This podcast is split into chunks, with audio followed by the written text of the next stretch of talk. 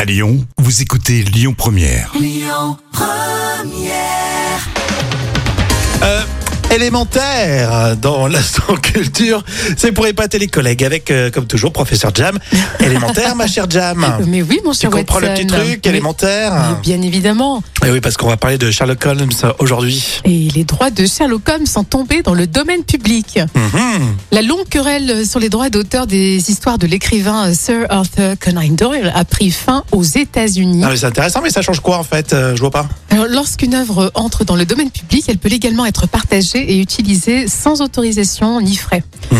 Bon, les œuvres de 1927 étaient initialement censées être protégées par le droit d'auteur euh, pendant 75 ans.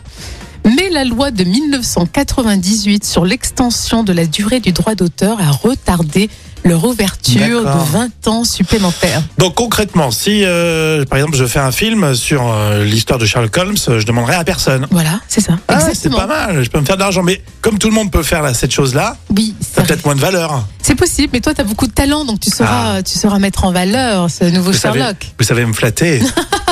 Mais élémentaire, mon cher Watson. Alain Souchon pour continuer. Euh, avant les infos, toute l'actu euh, lyonnaise avec euh, Amaury sur Lyon Première. Écoutez votre radio Lyon Première en direct sur l'application Lyon Première, lyonpremière.fr et bien sûr à Lyon sur 90.2 FM et en DAB+.